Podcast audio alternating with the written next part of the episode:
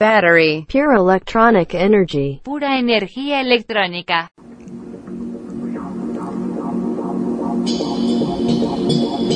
He is in love with me. I know.